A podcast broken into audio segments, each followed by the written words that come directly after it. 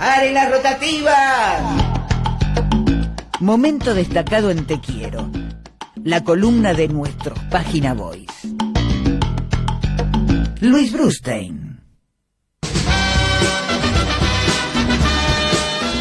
Ahora sí, ¿no? Eso, no podría Ahora empezar sí. a hablar sin Tenés esa razón, tenés prólogo musical. Vamos a hablar de las elecciones, haciendo rapidísimo, porque la verdad que se puede escribir un libro con este resultado.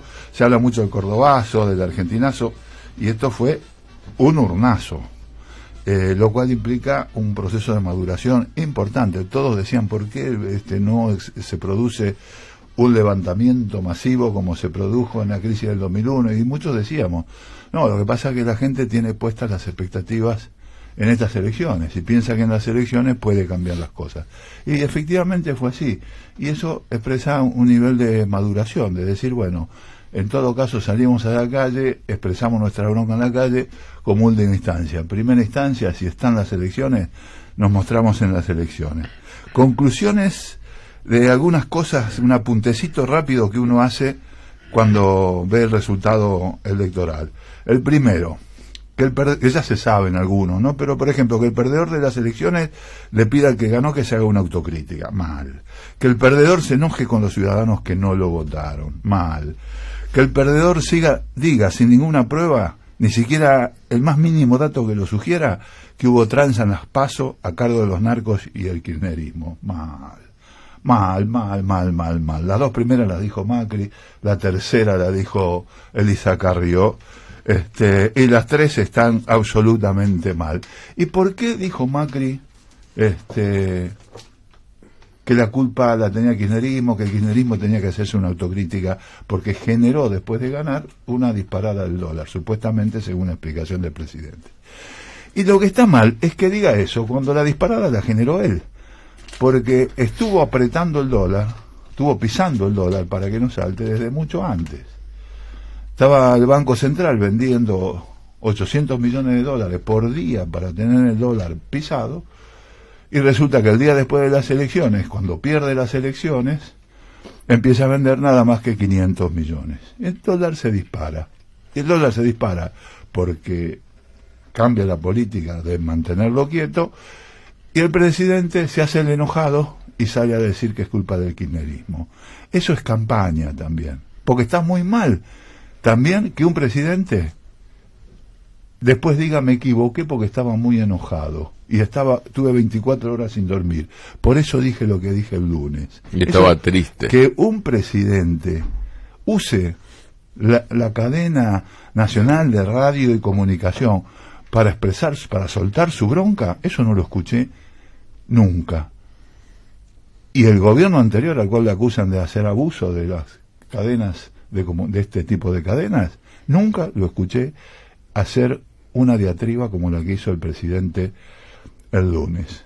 Otro, otra cuestión que está fuera de caja. La fuerza que no tiene ninguna posibilidad de ganar. Salió tercera y muy, muy, muy lejos, muy atrás.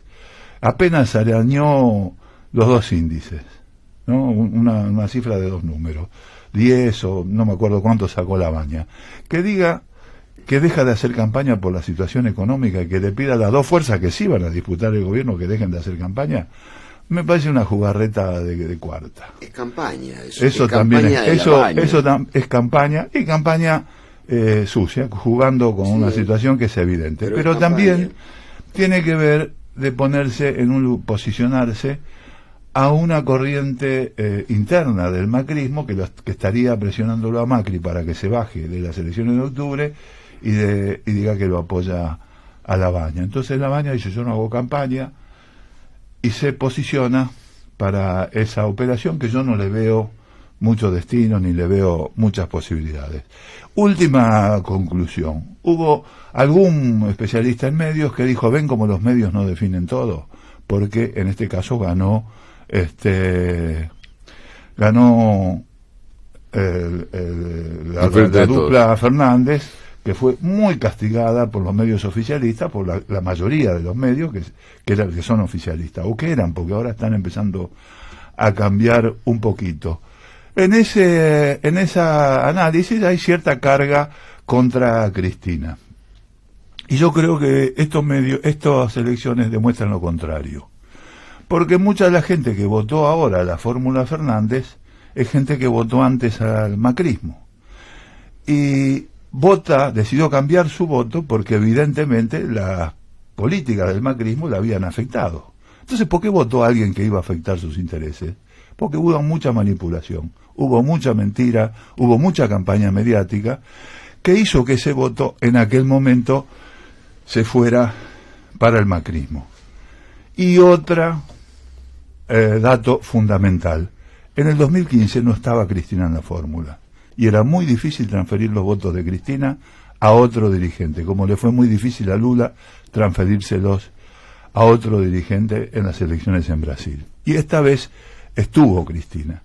Entonces creo que si algo demuestran estas elecciones es que los medios sí tienen mucha influencia, que los medios y que hay que intervenir no solamente en la Argentina, en todo el planeta, y que hay que intervenir en esa influencia y ver cómo se puede racionalizarla, que no funcionen como desequilibrantes del sistema democrático.